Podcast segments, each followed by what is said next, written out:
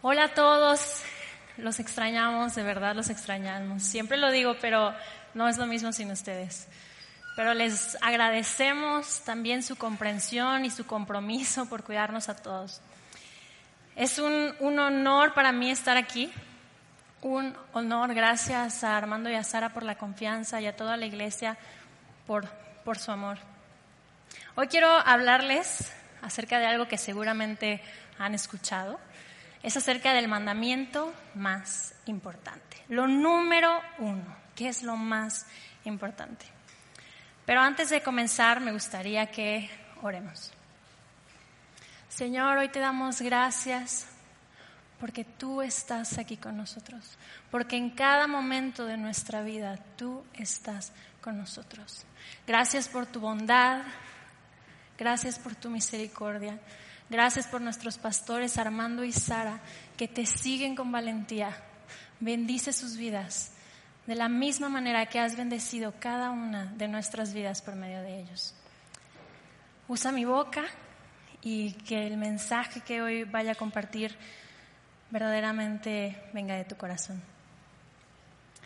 En el nombre de Jesús, amén. Bueno, les quiero compartir un poquito, vamos a hablar acerca de Mateo 22, del 34 al 40 más o menos, y les quiero compartir un poquito del contexto. Está Jesús en Mateo, bueno, es uno de los evangelios, Jesús está caminando como un hombre sobre la tierra, y entonces había una costumbre medio rara que los fariseos y algunos estudiosos de la ley tenían cuando se trataba de Jesús. Y esto era que se acercaban a él, le intentaban poner trampas, o sea, lo, ponían en situaciones medio incómodas para ver cómo respondía. Y entonces después de unas tres o cuatro preguntas así como capciosas, tendenciosas, que Jesús había respondido con gran sabiduría, los fariseos no se habían cansado, no se habían alejado, sino que van una vez más ante Jesús y esto es lo que pasa. Uno de ellos, un fariseo, experto en la ley, le tendió una trampa con esta pregunta. Maestro, ¿cuál es el mandamiento más importante en la ley de Moisés? A lo que Jesús contestó, ama al Señor tu Dios con todo tu corazón, con toda tu alma y con toda tu mente. Este es el primer mandamiento y el más importante. Hay un segundo mandamiento que es igualmente importante. Amarás a tu prójimo como a ti mismo. Y el versículo 40 dice, toda la ley y las exigencias de los profetas se basan en estos dos mandamientos. Sé que lo has escuchado varias veces y hay tantas cosas, hay tanto jugo que podemos sacarle a esta aparentemente sencilla respuesta que da Jesús. Para nosotros es sencillo porque tenemos ahora todo el panorama completo, pero quiero que te imagines a estos fariseos expertos en la ley, expertos en una ley que tenía no 10 mandamientos, 613 más o menos. Entonces estos fariseos se acercan a Jesús para tenderle una trampa, eso es lo que dice la Biblia. ¿Y por qué es una trampa? ¿Por qué es una trampa esta pregunta? Bueno, pues había diferentes corrientes religiosas desde ese entonces. Y algunos tenían como que su propia perspectiva acerca de cuál era el mandamiento más importante. Entonces, el preguntarle esto a Jesús era ver como de qué bando era Jesús, y también era para ver pues que si desechaba o si verdaderamente guardaba o cuidaba, respetaba la ley que los judíos seguían. Y entonces Jesús responde, sabio como siempre, lleno de gracia también, y responde de una manera tan directa él ataca a la raíz del problema. ¿Y cuál era la raíz del problema? ¿Cuál era la verdadera raíz detrás de la pregunta de estos fariseos? La raíz es que los fariseos se enfocaban en los detalles de la ley, en los detalles de la ley, pero dejaban de lado lo verdaderamente importante, que era la esencia de esta misma. ¿A qué me refiero? Los fariseos y todos los expertos en la ley, la gente muy religiosa, Acostumbraba a ver la aguja en el ojo de los demás, pero claramente no veían la viga en el suyo. Se fijaban en cada árbol de un bosque, pero ignoraban que estaban dentro de un bosque.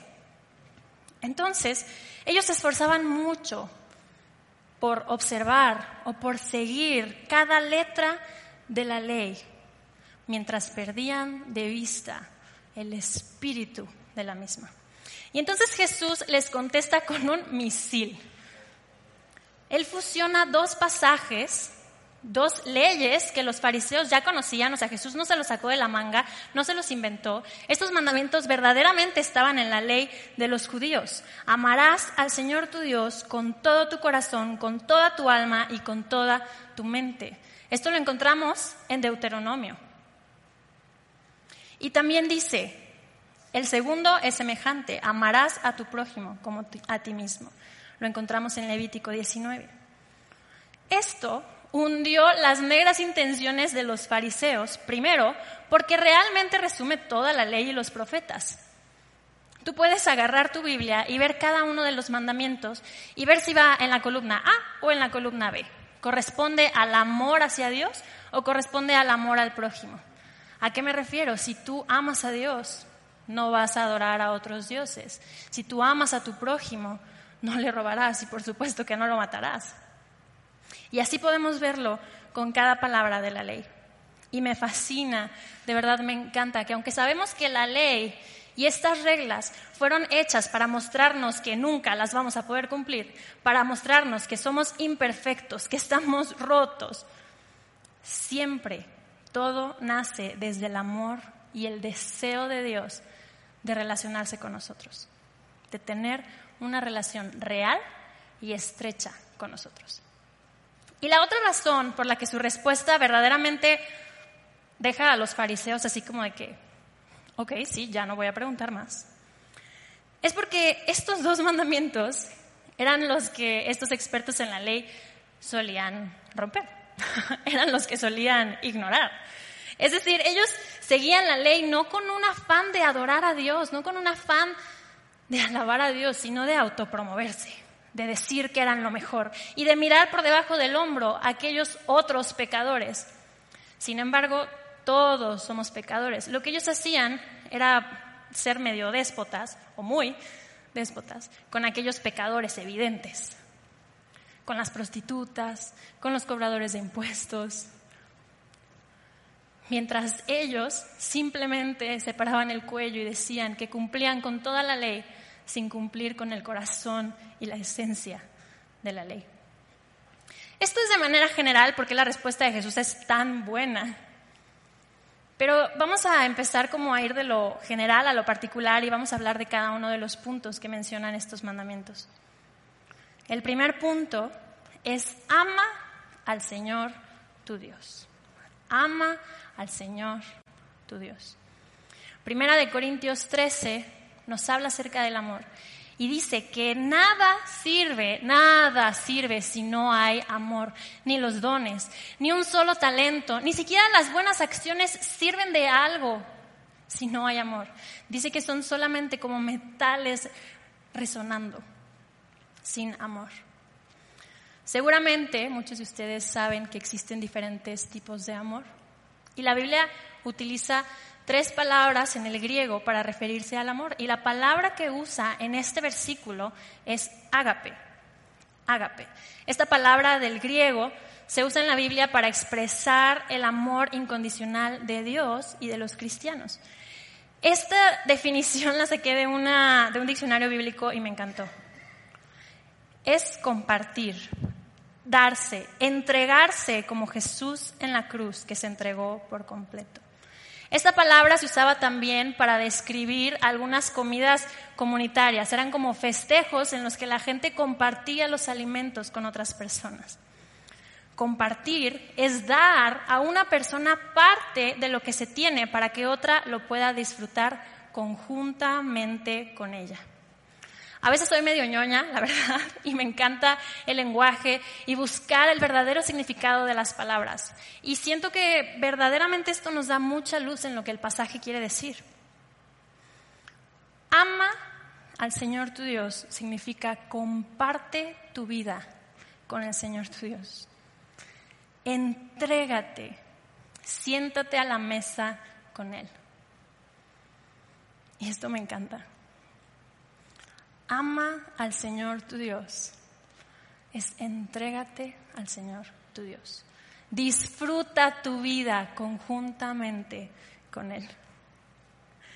En segundo punto, ama al Señor tu Dios con todo tu corazón. Nuestro corazón es la fuente de nuestras emociones e intenciones. Amar a Dios con todo tu corazón significa amar a Dios con todas tus emociones. Amar a Dios con felicidad, con gratitud es muy fácil. Pero amar a Dios con todo tu corazón significa amar a Dios en todo tiempo, con cada una de tus emociones, con tu tristeza, con tu ansiedad, con tu dolor, con tu miedo. Amar a Dios con todo tu corazón. Aun cuando parece Él estar en silencio, aun cuando parece estar lejos de nosotros, aun cuando Él nos dice no. Amar a Dios con todo el corazón. Y después dice, con toda tu alma. Yo lo estaba leyendo y dije, bueno, ¿cuál es la diferencia entre el corazón y el alma? A mí me suenan como que más o menos igual. Pero si buscamos en la Biblia, en otros versículos en el que se usa esta palabra, alma, tanto en su origen hebreo como en el origen griego coinciden en que el alma es el ser, el ser. Ama a Dios con lo que eres. Ama a Dios con todo lo que eres. Me encanta que, que Jesús siempre busca quiénes somos y no qué es lo que hacemos. Porque lo que hacemos nace de quienes somos. No importa lo que tú eras, lo que tú eres, si eres piloto, si eres futbolista, si eres un hombre una mujer de negocios, si eres ama de casa, no importa lo que tú seas, ama al Señor tu Dios con lo que eres. A veces pensamos que tenemos que estar en la iglesia y que tenemos que servir en la iglesia para amar a Dios. Y aunque es padrísimo, no todos estamos llamados a servir en la iglesia. De hecho, estamos llamados a salir, a salir de estas cuatro paredes y amar a Dios en todos los contextos y en cada área de nuestra vida para llevar la gracia y el perdón de Dios a mucha, mucha más gente. Entonces llevamos, ama al Señor tu Dios, que es entrégate al Señor tu Dios, comparte tu vida con Él y disfrútala con Él. Con todo tu corazón, con todas tus emociones, en todo tiempo, con toda tu alma, con todo lo que tú eres. Y finalmente, con toda tu mente. ¿Cómo se puede amar con la mente? Amar a Dios con la mente es pensar correctamente acerca de Él. Hay un escritor cristiano como de 1800 finales de ahí, principios de 1900, que es A.W. Tozer, como sea que se diga, que tiene una frase que dice, lo que viene a nuestra mente cuando pensamos en Dios es lo más importante acerca de nosotros. Todos, absolutamente todos, creyentes y no, tenemos un concepto de Dios en nuestra mente. Ya si lo sacamos de la cultura pop, de las películas, de lo que nos decía nuestra abuela, nuestros papás, es diferente, pero todos, absolutamente todos, tenemos un concepto de Dios en nuestra mente. Y el único concepto correcto de Dios lo vamos a encontrar en la Biblia. Pensar correctamente acerca de Dios es conocerlo. Amar a Dios con toda nuestra mente es conocerlo, saber quién es, ¿Y por qué dice este escritor que el pensamiento, lo que viene a nuestra mente cuando pensamos en Dios, es lo más importante acerca de nosotros? Pues porque según nuestro concepto de Dios vamos a llevar nuestra vida, nuestras decisiones, nuestro estilo de vida, nuestra percepción de lo bueno y lo malo va a estar basada en nuestro concepto de Dios, en lo que viene a nuestra mente cuando pensamos en Dios. Y me encanta también ama a Dios con toda tu mente. Porque a veces la religión o el seguir a Cristo se relaciona con seguir dogmas, con seguir ciegamente, con no pensar, con no cuestionarse, a veces ni entender, pero simplemente repetir, porque pues es lo que me enseñaron. Pero eso no es lo que dice la Biblia. Con toda tu mente. Nos está invitando a usar nuestra mente, a preguntar, a conocer, a crecer, a entender. Romanos 12.2 dice, no se amolden al mundo actual, sino sean transformados mediante la renovación de su mente. Así podrán comprobar cuál es la voluntad de Dios, buena, agradable y perfecta. Sean transformados mediante la renovación de su mente. ¿Ven el papel tan importante que tiene nuestra mente? Nuestra manera de pensar determina el rumbo de nuestra vida, determina nuestras decisiones, nuestras acciones. Con toda nuestra mente. Filipenses 2.5 dice, tengan la misma manera de pensar que tuvo Jesucristo. Tengan la mente de Jesucristo. ¿Cómo era la mente de Jesucristo?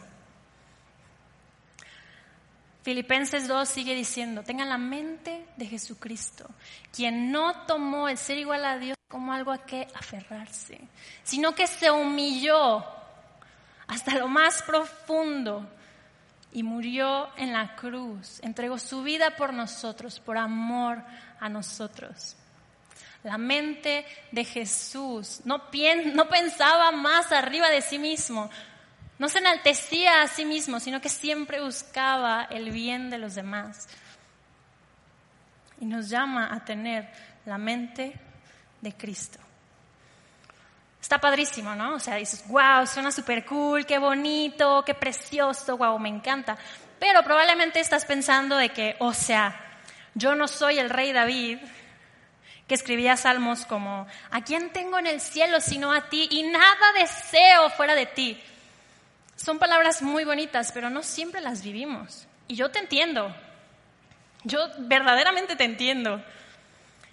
Y debemos admitir que aunque amamos a Dios, tal vez no es lo primero en nuestra vida, tal vez no lo hemos vuelto lo más importante, tal vez no lo amamos con toda nuestra alma, tal vez no lo hemos amado con todas nuestras emociones, tal vez ni siquiera nos hemos entregado a Él. ¿Y cómo, entonces, cómo puedo obedecer el mandamiento de amar al Señor, mi Dios, con todo mi corazón? si suena tan difícil, si suena tan lejano a mi día a día. Dios pone este mandamiento de que lo amemos absolutamente, sabiendo que nunca de nosotros mismos, de nuestra fuerza y de nuestro interior, nunca vamos a producir ese amor tan perfecto. De hecho, Él es muy consciente, muy consciente de que nosotros mismos somos incapaces de tal amor. Es necesario que nos demos cuenta de que cuando Dios pide algo de nosotros, Él lo va a cumplir por nosotros. Él mismo lo cumple por nosotros y en nosotros. Nuestro amor por Dios, de hecho, tiene su origen en Dios. proviene de su amor hacia nosotros, el cual es más elevado que cualquier otra cosa que nosotros mismos seamos capaces de producir. Les quiero leer primera de Juan 4. Les recomiendo que lean toda primera de Juan, primera de Juan 4. Es un capítulo hermoso. Yo me voy a comer algunos versículos para no irnos tan largos.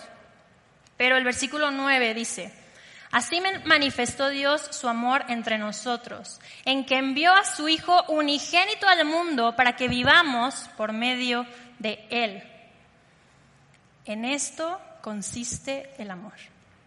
No en que nosotros hayamos amado a Dios, sino en que Él nos amó y envió a su Hijo para que fuera ofrecido por el perdón de nuestros pecados.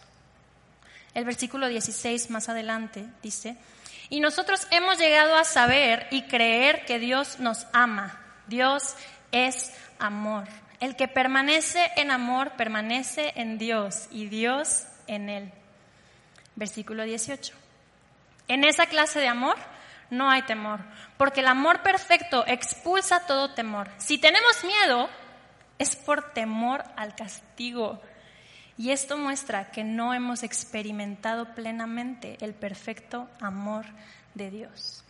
Y mi versículo favorito, nosotros amamos porque Él nos amó primero. O sea, yo bien podría de que ya me fui. O sea, primera de Juan lo dice todo. Tal vez me estoy yendo muy lejos, pero si el primer mandamiento es amar a Dios, el mandamiento número cero es saberse amado por Dios. Jesús no vino para romper la ley, sino para cumplirla, para hacerla completa. Es por medio de Jesús que ese amor grande, inagotable, inalcanzable, incorruptible se hizo completo y se hizo perfecto.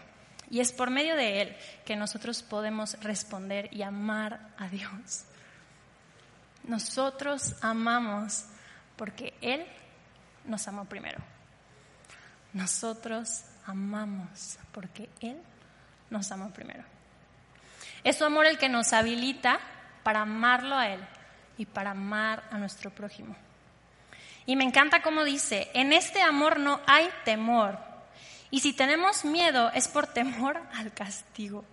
Si nosotros amamos a Dios por miedo al castigo, si nosotros amamos a Dios porque la ley dice que tenemos que amar a Dios, y no por el hecho de amar al Salvador de nuestro corazón, si nosotros intentamos amar por miedo, por cumplir la ley y no lo amamos por quien Él es, entonces no hemos entendido nada.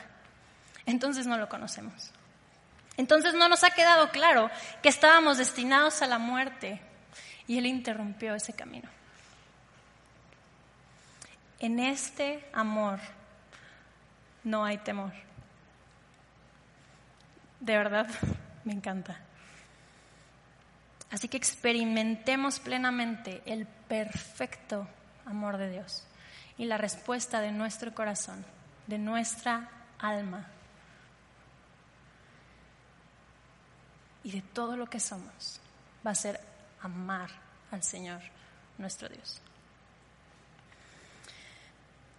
Y esto nos lleva al segundo mandamiento más importante. Ama a tu prójimo como a ti mismo. Esto no significa que si tú tienes una mala autoestima y te odias a ti, entonces odias a tu prójimo. Este mandamiento es en la misma línea que el anterior. Algunas versiones dicen, y el otro es similar a este. La fuerza para llevar a cabo una vida de esta manera no proviene de nuestro interior, proviene de un amor que ya experimentamos, proviene del amor de Dios nuestro Padre por medio de Jesús hacia nosotros. Y es Él, y solamente Él, quien transforma nuestra vida. Vamos a seguir con primera de Juan 4, versículos 11 y 12. Queridos amigos, ya que Dios nos amó tanto, sin duda nosotros también debemos amarnos unos a otros. Nadie jamás ha visto a Dios, pero si nos amamos unos a otros, Dios vive en nosotros y su amor llega a la máxima expresión. Ya que Dios nos amó tanto, sin duda nosotros también debemos amarnos unos a otros. Este tema se toca también en el Evangelio de Juan. Esta fue la carta primera de Juan. Y en el Evangelio de Juan lo vemos también en el capítulo 13, versículo 34. Así que ahora les doy un nuevo mandamiento. Ámense unos a otros tal como yo los he amado. Ustedes deben amarse unos a otros. Realmente no es un nuevo mandamiento, en Mateo vimos, ama a tu prójimo como a ti mismo. Y nuestro amor debe estar fundamentado, nuestro amor por nosotros mismos debe estar fundamentado en el amor de Jesús hacia nosotros, en lo que Dios dice de nosotros. No en nuestras inseguridades, no en nuestros éxitos, no en nuestros fracasos, sino en nuestra identidad en Dios. Y si nosotros tenemos eso claro, podremos ver también a los demás con los ojos que Dios los ve. Así que amemos, amémonos unos a otros como Jesús nos ha amado. Nuestro fundamento es el amor de Dios por medio de Jesús.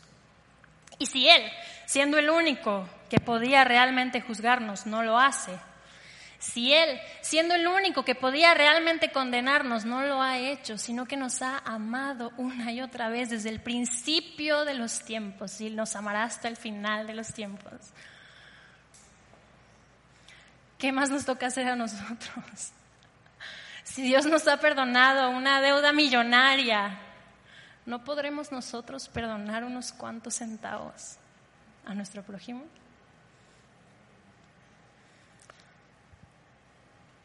Así que vamos recapitulando. Ama al Señor tu Dios, es decir, entrégate al Señor tu Dios. Comparte tu vida conjuntamente con Él y disfruta estar a la mesa con Él.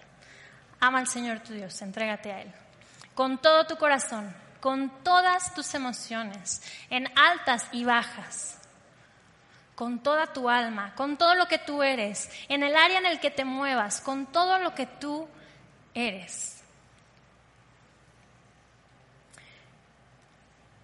Con toda tu mente, conociéndolo, pensando correctamente acerca de Él, conociéndolo. Llama a tu prójimo como a ti mismo, en un amor fundamentado en el amor de Dios a nosotros. Y lo más importante, lo más, más importante, nada de esto es posible, nada de esto ni siquiera podemos llegar cerquita si no nos sabemos amados por Dios, si no nos sabemos perdonados por Él, si no hemos experimentado el amor más perfecto y más grande. Y es que nuestra relación con Dios no debe estar basada en el miedo o en el estar caminando de puntitas para intentar cumplir la ley. Nuestra vida debe basarse en amar a Dios cada día más, en amar a Dios cada día más. Y cada día de nuestras vidas, darnos el tiempo de conocerlo y de conocer su gran amor por nosotros. Es Él el que nos hace capaces de amar. Es Él el que nos hace capaces de responder en amor hacia Él. Amar a Dios con todo nuestro ser, con todo lo que somos, es un ejercicio.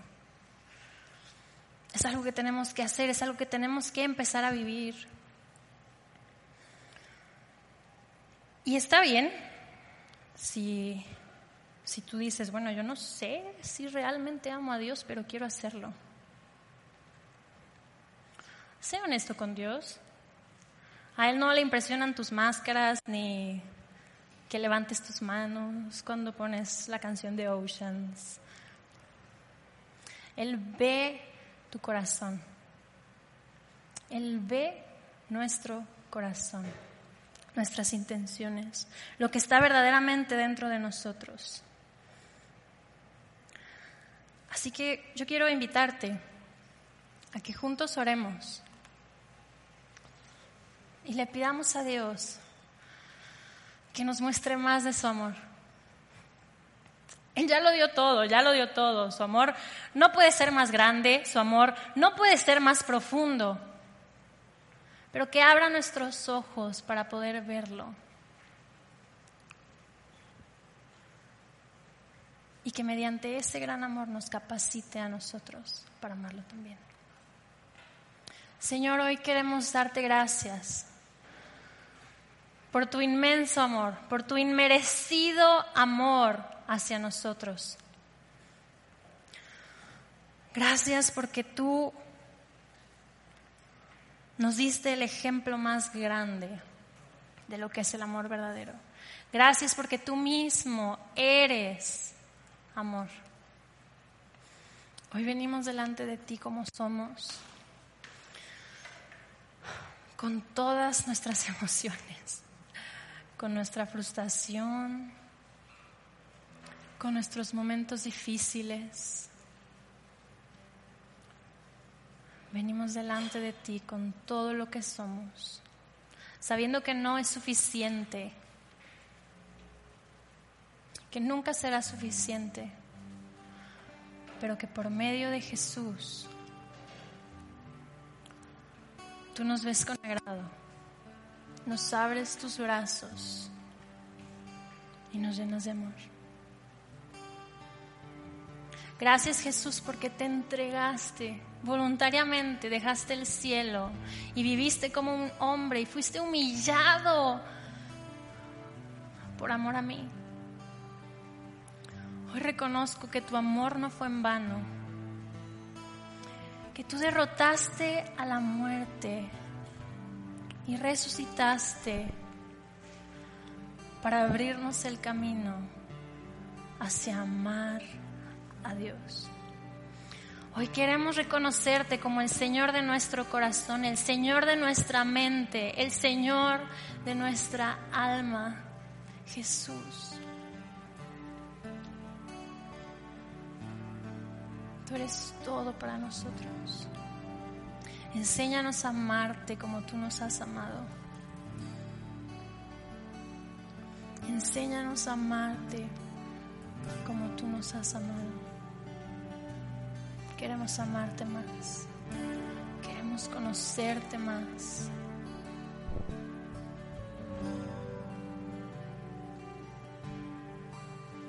Gracias Jesús. Gracias Jesús, porque estás preparando un lugar en el cielo al cual podremos llegar para pasar una eternidad frente a tu grandeza y tu majestad.